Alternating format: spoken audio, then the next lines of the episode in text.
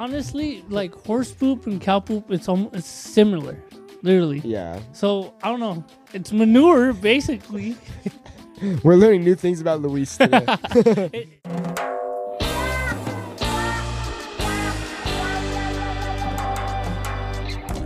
Bienvenidos a Suave Spanish, a show about real stories in Spanish that make you laugh and learn at the same time. Yo soy Nate, el más inteligente de los tres. Yo soy Luis, el que veas es el inteligente de los tres. El burro es un. Eso no. ¿Qué onda? Yo soy Oliver. And today we're going to be talking about me and Oliver's experience studying abroad in Sevilla, España. Um, yeah, so we have our special guest, Oliver. Mentiroso. Liar. It's not Spain, Puerto Vallarta. No. Imagine. Um, but yeah, so we have Oliver on the show today. Hi, Oliver. How are you doing? Doing pretty good. How are you doing? Good. Um, so Oliver is one of my best buddies, and uh, when I first met Oliver, I was pretty nervous and I was pretty intimidated to meet him. Uh, so we had studied abroad together through community college. I was going to a different community college. He was going to a different community college, but they had this program where kids from a bunch of community colleges could study abroad. So we ended up having the very fortunate opportunity to study abroad in Sevilla, which is in the south of Spain. It's easily the best major city in Spain. Uh, of course, I'm biased, but it, I feel like when you think of Spain, you honestly think of Sevilla. Um, flamenco dancers, um, horse-drawn carriages everywhere, the cuisine, the architecture, everything. It's a beautiful city, a beautiful river running through the city. Anyways, Oliver, tell everyone how we first met in the airports. Yeah. So Nate kind of uh, well, he kind of found me. I didn't know what he looked like at all. So this little dude came over. He's like, "Hey, hey, hey, you're all aren't you?" I'm like, "Yeah." And I mean, we just kind of became friends because we sat next to each other on the plane, Yeah. and we had mm-hmm. a lot in common, just about everything. I mean, Yeah. the, the funny part was, you know, we are starting to eat the like the in-flight meal, you know, and we're not bumping elbows, and it's like, hey, we're both even left-handed. oh yeah. and yeah, so that's that's pretty much just how we met. It was on on the flight going out there. Never, Yeah. never we had never really- met each never saw before. this guy before, and we became best friends. Yeah, and I was intimidated by you because I had seen we had created we had a Facebook group and uh, we had like kind of seen everyone and I had seen Oliver's photo and he's like this tall dude with like a shaved head standing in front of an airplane. Um, and so yeah, I was pretty intimidated when we first met. I thought you were gonna be kind of like an asshole, honestly. So thank God you weren't because Oliver's like a gentle giant. He's like shy and quiet. But when you talk about airplanes, then he can talk your ear off. um, but yeah, okay, so yeah, so then we got to Spain, and uh, yeah, tell them kind of about our experience in Spain and what that was like. So that was fun. We we lived with a lady who spoke absolutely no English, or at least that's what she that's what she told us. we lived in a little room, and it was one of those things where you know if, you, if you're in your bed and you reach over, like I could hit Nate in the stomach. Yeah, literally, we that wanted to. close, that close. Yeah, it was it was it was really cool. I mean, nothing else like that in my life before. Mm-hmm. Yeah, it was cool. We lived in yeah, like Oliver's had a really small apartment with Mama Carmen, and she was great. She was super funny, and she would get mad when we would speak in English to each other, especially at the dinner table. Yeah, it's true because she, she has no idea what's going on, and she she was kind of like a homestay grandma. Mm-hmm. Exactly. Yeah, she wasn't even a mom. She was, God, she must have been in her seventies or something. I think she was older than that. She was probably like in her 80s. Yeah, and she, but she was awesome. She she was funny. Would always do jokes I and feel like stuff. she was a mom. If she's a grandma, she had to be a mom before. no? That's true. That's a good point. That's a good point. You bring up a good point. Yeah, but she she was awesome. She was super funny. She would always be watching reality TV shows and, and everything, and that really made the experience. I think we of all the people in the group had the best living situation because some people in the group uh, stayed in apartments, and that was cool, and people got to bond that way. You know, you do all the normal life stuff, cooking, clean, and all that. Um, but we were spoiled. You know, she Oh, did yeah. she did our laundry, she cooked all of our dinner, breakfast as well, no lunch. Um, but it was just cool, man. Like we we had this family tie. We went to cool events um, with her two daughters. So her two daughters are maybe in their forties, I would say. Um, and then they also had she also had a granddaughter. She was she was pretty awesome. So during Feria, which is this time of year in Sevilla where they have like this big fair and like they have these giant um, tents. I'm forgetting the the technical name for the tents. I don't know if you remember. I don't remember. No. Um, but they're basically like these like um just big tents that people set up and people dance and they drink this drink called rebujito, which is like uh a- Dangerous. it's extremely dangerous. It's basically white wine and Sprite or Seven Up, and it's delicious. Those and and I think some mint as well. Really, really good. So good, man. One of my favorite Sneaks drinks. up on you. I had to walk you home a few nights. Oh yeah, yo yeah, man. I, it snuck up on me, and we've got a lot of man. I mean, Feria goes on for one week, so um, that whole week, you know, we're going out, and people dress up really nice. Women have these beautiful dresses. You'll have to look up uh, if you look up Feria de Sevilla. You can look up uh, some beautiful photos. Absolutely beautiful.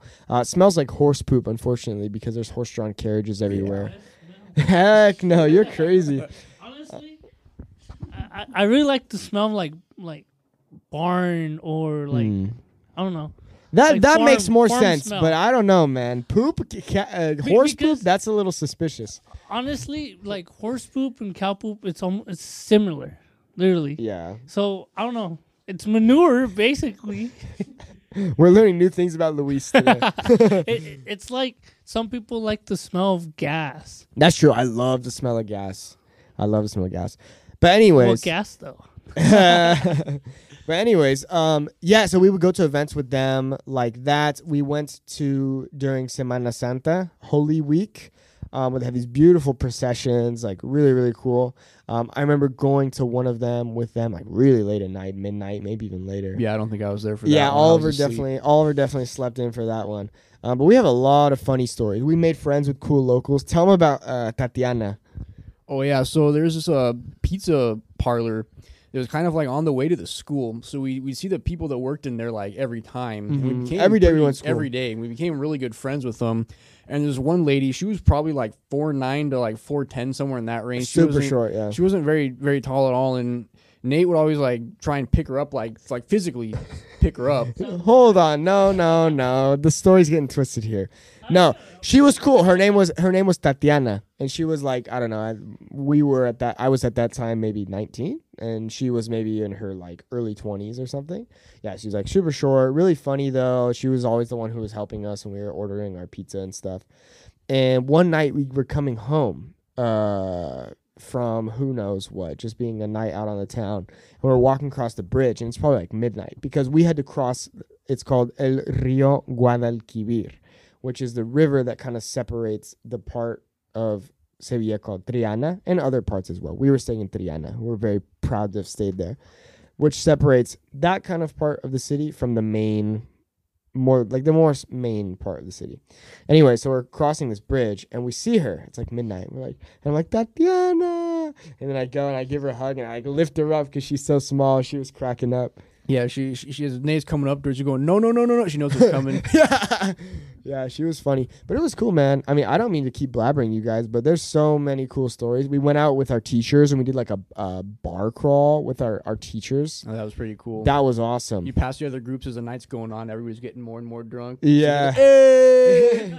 and that's the night that we did karaoke. Um, and that was, I think that was like the first time we really did like a fun karaoke night there. Um, but yeah, but What were you guys singing? who knows? I don't know. Mamma Mia. Yeah, who knows? Um, but anyways, Oliver, let's hear more about your perspective because I've been talking a lot, you know, because I think a lot of people who are listening to this would maybe, if they haven't already been to Spain, would be interested in visiting uh, and knowing more about Sevilla.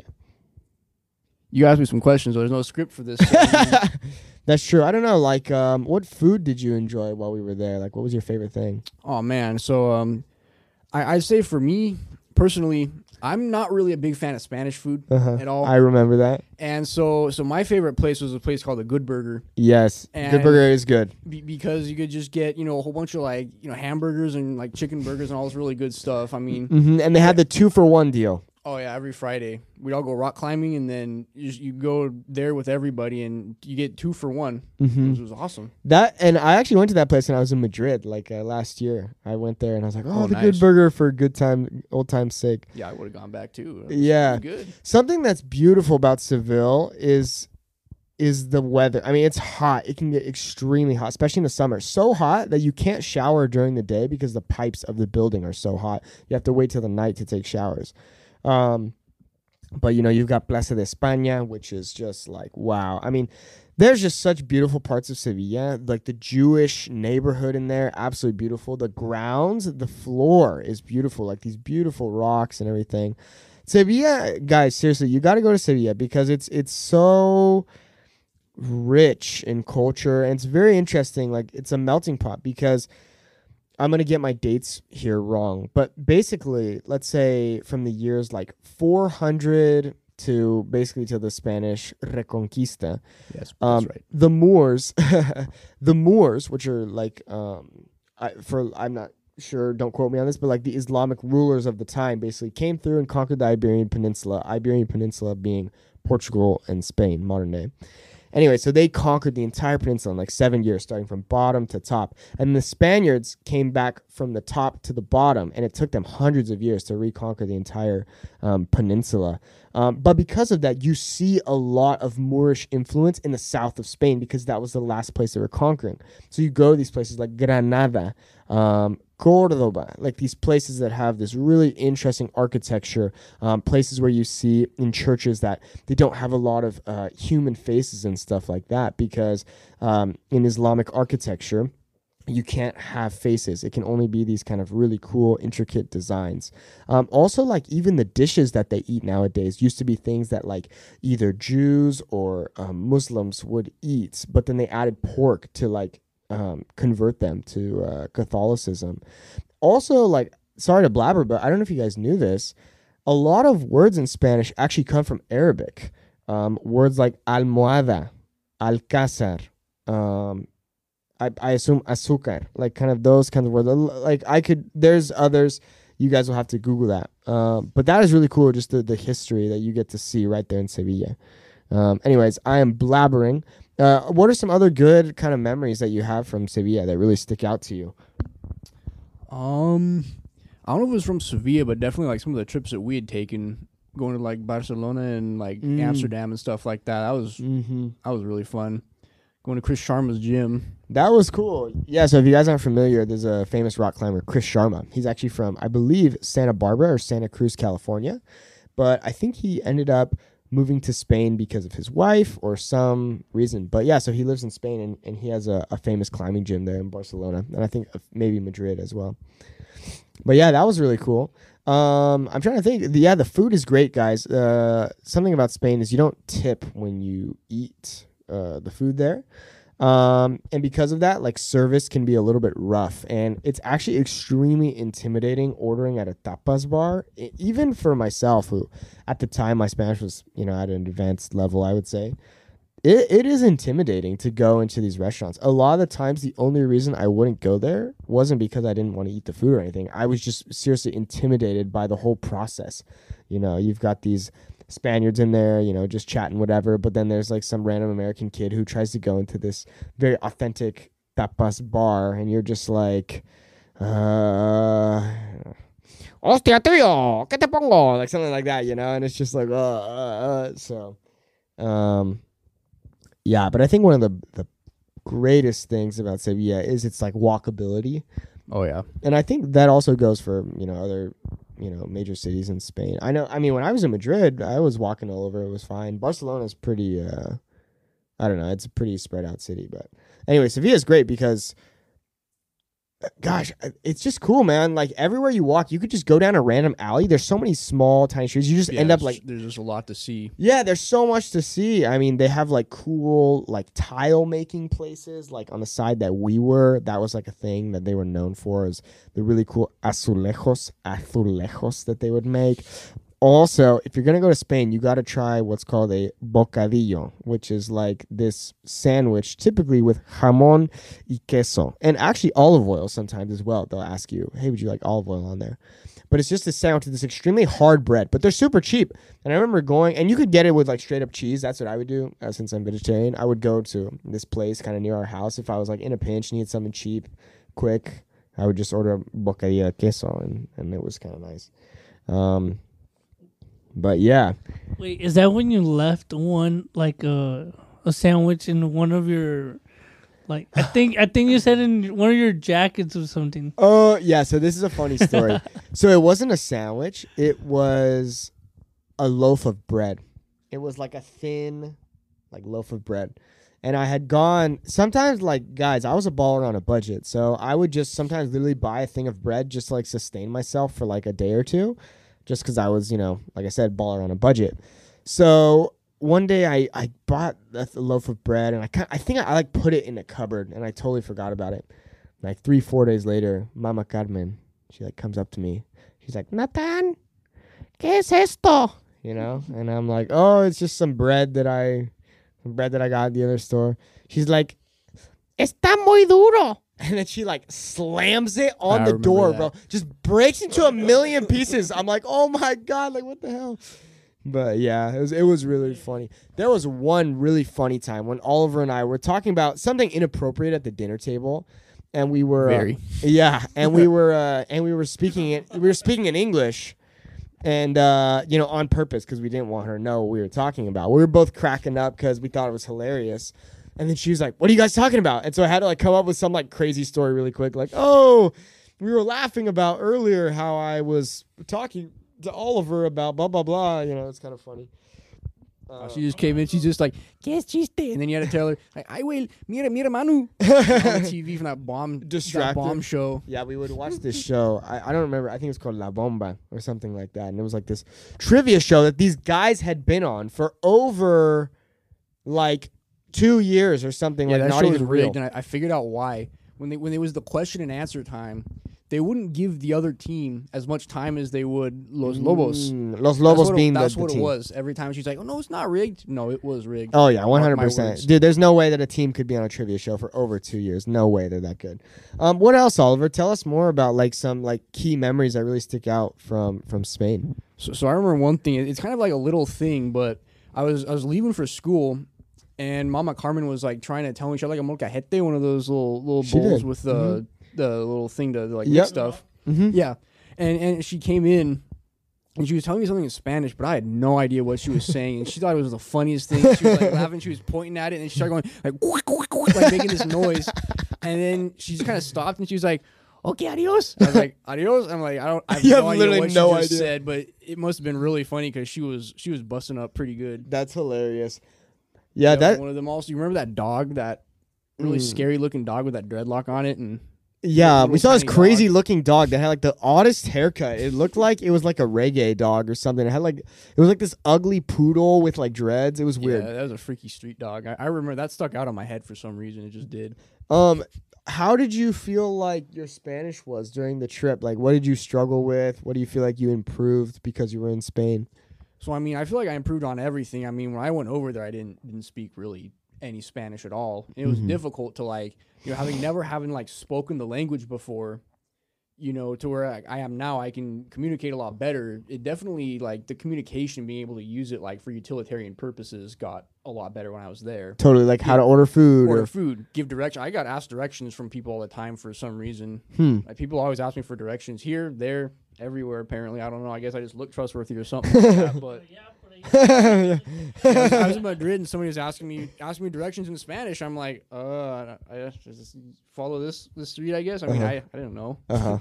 Interesting. But did you know where you were at? Oh no, no, I don't know where I'm at. Like ninety percent of the time in Europe.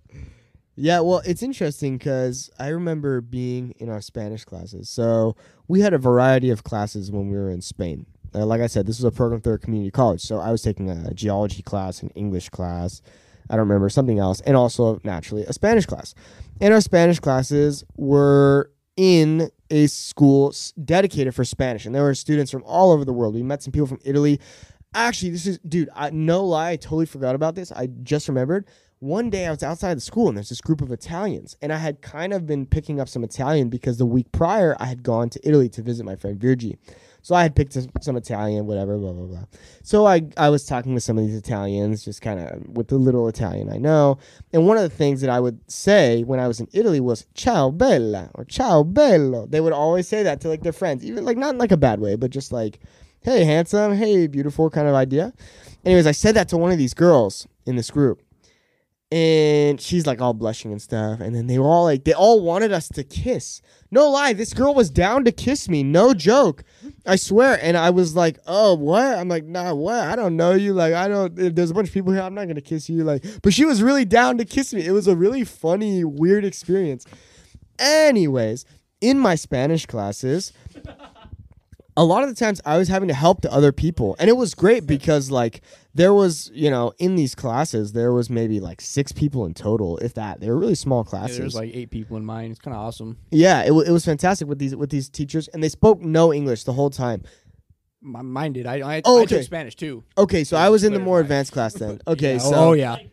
Mine did so a lot of it you know it's interesting. A lot of this was review for me but it was great. You know it's always good to, to review. But some of these students that were in my class really should not have been in this this class because a lot of times people think like oh man if i just go to a country that only speaks spanish and i'm like immersed like i'm going to become a god at spanish. And honestly it's not necessarily the case. Because these people were lacking this like basic grammatical structure of the language they were totally lost in our class. They had no idea what the teacher's saying. So then i would have to explain everything in english so I would just like everyone to know that moving to another country that only speaks Spanish is not going to solve all your Spanish problems. You do have to put in that work to learn the grammar, and you do have to really put in that conscious effort to be translating and things like that. I mean, you stay there for long enough, I'm sure. sure, sure, but I think that if you really want to learn the language to an advanced level, you kind of need to learn the fundamentals so that you can build off of them because a lot of these these things that we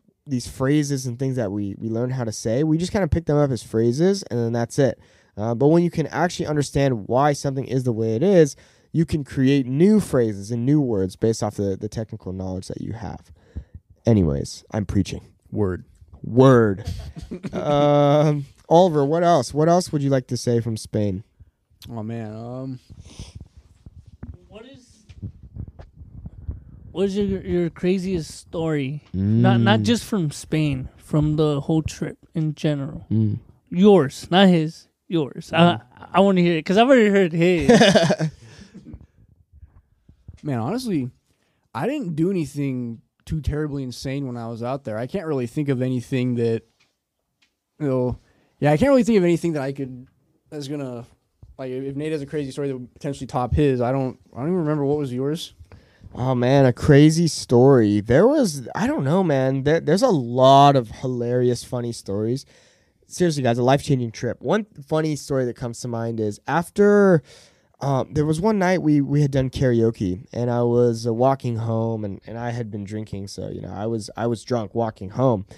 And uh, God, I I, ha- I must have had a twenty minute walk. I'm all by myself, like, and it's like God, it's like two in the morning or it's like one in the morning. You know, I'm all by myself. Well, I end up when I'm like getting closer to home, I end up running into I forget her name. She was super nice, but she was the owner of the pizza shop that. Uh, oh yeah, I remember that. we became friends and and I'm like, hey, you know, whatever, blah blah blah. And uh, she's like, oh, Nathan, ¿cómo estás? Blah blah blah. And then we're like talking a little bit. She's like, have you been drinking? And I'm like, yeah. And then I proceeded, and then I proceeded to you know walk home. And there's some funny, I don't know why, but it's like after you've been drinking, like just time just like flies. Like I just like was in my bed like instantly. Like I don't even know how. That was actually probably because in Spain was the first time I think I'd really been had really drank like that. And I remember laying in bed and just getting the spins. And I think honestly, I had never gotten the spins like that before. And I was like, oh my God, oh my God, I gotta I gotta go to sleep now. Thank God I did go to sleep because now anytime that happens to me, I'm throwing up, man. Like every time. Um, yeah. When I get the spins, dude, I start to freak out, honestly. Like my heart starts racing and I and I throw up, man. Take a deep breath and go. That's what I do. And but if I don't, Yeah, dude, I don't know, man. if you can hear Luis right now, those are some words of wisdom. To live by. oh, uh, also, guys, a really weird thing that I remember from Spain is there was this vending machine near our house, but it wouldn't just sell like chips and cookies and drinks. No, this one had like sex toys in oh it. yeah, it and had the good shit in there. Yeah, yeah, dude. No lie. Like seriously, I'm like walking by it. I'm like, oh, maybe I'll get a drink. I'm like, wait, what? Like, why is there like this huge dildo in this freaking vending machine? Oh my gosh. hey, how much was it? Like, I don't know, like twenty bucks. Who knows? Oh gosh. But yeah. I guess one story that wasn't really like crazy, but one thing that like I love to do is like go explore. and like kind of go into like abandoned buildings and like you know climb on top of stuff. So me and my homie we were in Portugal, and we rented bikes. And the Portuguese don't like give a damn where you go. Like they don't care if it's private property or it's abandoned or whatever. You can just go explore. So me and my friend just like rode around like all around this little like sleepy beach town. And we got to go exploring in all these like abandoned buildings. And you know we were like riding like right through a golf course. You go like right right through the fairway. Like the Portuguese don't care. That's sick. And that, that was really cool. I remember because you got really sunburnt. Yeah, I got extremely sunburned. I got to the beach and I just felt it. I was like, oh man, like you know, I need to go buy some sunscreen. And I went into the, the little gas station store and I wanted to buy some sunscreen and I wanted to pay with card. They're like, no, we only take euros. And it was like, oh great, I have like a hundred dollar euro bill. I'm like, will you break this? And they're like, no. And I was like, oh great. And I was like, okay, we got to get back to like the the hostel because I'm already like way burnt. and Yeah. I can't take any more sun. I remember that. You should wear a hat. Yeah, that would Yeah. have probably helped a little bit, but I mean, I was pretty sunburned. Yeah, but guys, I mean, seriously, I mean, depending on how old you are when you're listening to this, if you have an opportunity to go study abroad, you should definitely take it. But even then, if if you're kind of past that that stage, you should still take a trip. Um, you know, the longer the better. I mean, the if you can immerse yourself, practice your Spanish, and the biggest the biggest thing that I always take away from my trips, I think now that I'm older, now that I've traveled more, two big things. Food is always the biggest one for me, honestly, now, and people. You know, all the funny stories, all the cool people that you meet. Um, so that's why you know, knowing some basic Spanish at least when you're in Spain or wherever it is, is like so important because then you can talk about that story where you met that one person, blah blah blah blah blah, whatever. Like I remember there was a beautiful market um, just off of the river. Um, this like sold like you know various there are various restaurants inside sold like beautiful dishes and stuff like fresh octopus and delicious pastries and all that. Well, there was this bar in the center uh, that you know mostly sold beer. Uh, they drink in Sevilla. They have a brewery there that everyone drinks the beer. It's called Cruzcampo, and it's uh, the most popular beer there. Well, anyways, there was this bartender girl who I kind of befriended, and she it seemed like she kind of had the hots for me.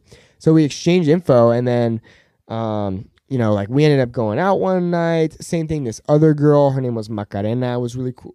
Cool in that market as well. I used to enjoy getting these like spinach cheese pastries from that place. She was She always cool. ask about you. I'd go in there and she'd be like, "Where's your friend?" Oh, like, really? I don't know where he is. yeah so that's i mean that's kind of the best that's the best part about about traveling and um, that's why knowing spanish is so awesome because you can make these really cool connections with people that you otherwise wouldn't uh, i mean our friend noah befriended this guy at the climbing gym he had dinner with him and his family Hooked him up with a lot of tomatoes, apparently too. yeah, Noah loves tomatoes. So, anyways, um, so that's kind of the biggest takeaway. Is I mean, it's beautiful. Sevilla, guys, seriously. I mean, yes, totally biased opinion here, but Sevilla probably is the coolest major city in Spain. I think when we think of Spain, we think of Barcelona, Madrid, and then Sevilla. It's kind of like the last one, but I think it should be Sevilla first, just because of the beautiful weather. Um, beautiful people. I mean, the way people dress in Spain, it's amazing. Um, they smoke a lot of cigarettes too. That is a thing. Um, but just beautiful culture, lots of awesome free museums, beautiful parks. Um, it's just a such a great lifestyle. Um, something that would frustrate me was the siesta time. That actually did annoy me. Yeah, I'd always be like really hungry. And I mean, the first like week there, you know, I want to eat lunch at like the normal time, and everything's closed. Mm-hmm. And it was like, well, this is this is something you kind of gotta get used to. I mean, I think the only culture shock that I had was the food situation because I like mm-hmm. to eat. I like to eat a lot. And when it's lunchtime and everybody's asleep, it's kind of like, well, I need to eat. Yeah. You know. Well, the thing that would frustrate me is like we would be coming home from school, and you know it's around two o'clock, three o'clock, something like that. But the siesta time was pretty much from like two to four, right? And like Yeah. sometimes even longer. Like Well, the the siesta is just whenever you want to eat. The siesta was happening. like, right. Seriously. So yeah, it's like I'd be like, oh right, I need to go to the supermarket to grab this thing. Oh wait, it's closed. The supermarket is closed, or like the market by our house. I'm like, oh my gosh, this stinks. Um, but you know, you get used to that. Uh, we tried to take quick showers. Our house, our host mom had a funny little dog, or rather, her daughter did. Anyways, guys, there's lots of stories, and I don't want to bore you guys. Um, but I hope that you guys have learned something new. Um, if you have a specific question about our trip that you'd like to know more about, please let us know. Um, Oliver, any final thoughts that you'd like to share? I mean, if you're thinking about going on a trip, just do it. Even if you you're only going to go by yourself, just do it. Getting out in the world is is very important. Mm-hmm. Very important, I think, for everybody. It's a little underappreciated just going somewhere, even if you don't have a plan. Right, just going walking around your local hills, going exploring something. Totally. Just go do it. Totally. Yeah, one last thing I'd like to mention, something that I would really enjoy doing in Sevilla. It's a great city to do this. Is to walk around the city without a map and just like walk around aimlessly throughout the day. That's how you find a lot of cool things.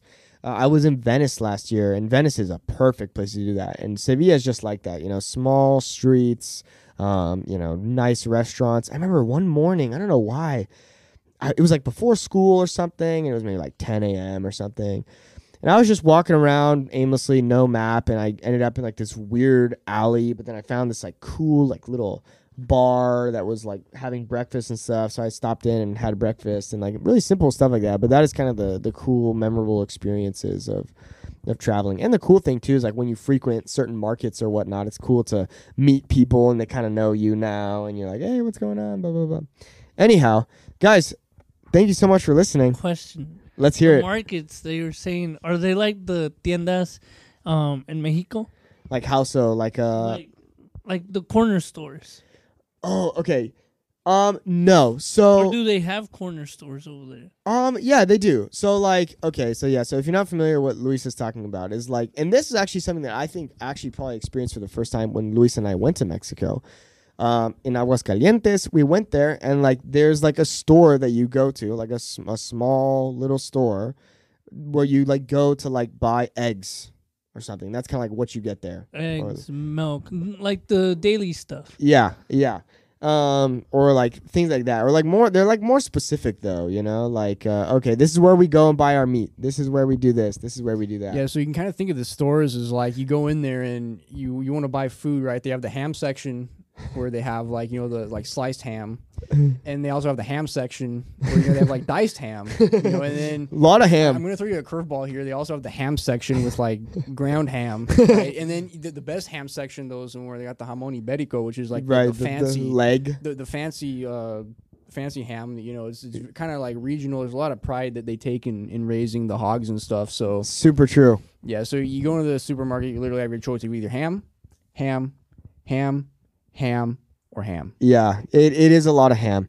But anyways, anyways, uh, we went ham. We went ham. But anyways, yeah. So those markets are more like the kind of tiny mom and pop like supermarket, or not even supermarket, like little market places, whatever. Um, but no, these markets were like, when I say a market, think of like a big building with a bunch of cool little restaurants inside. But but they're not like restaurants. They're, uh, they're like food stands. This place sells nice desserts.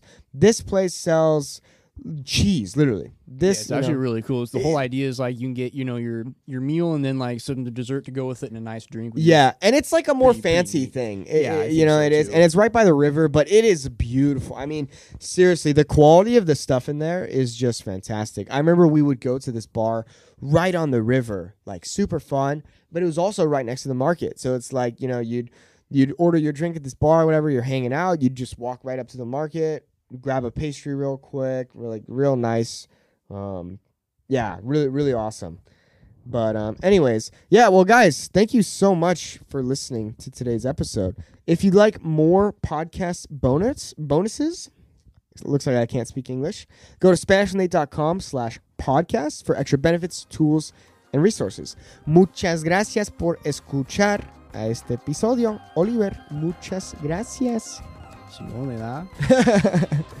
Luis, Pues ahí nos vemos a la próxima. Quién sabe si estemos en España, en México o hasta en Brasil. nadie sabe. Solo uno. Pues hasta la próxima. adiós.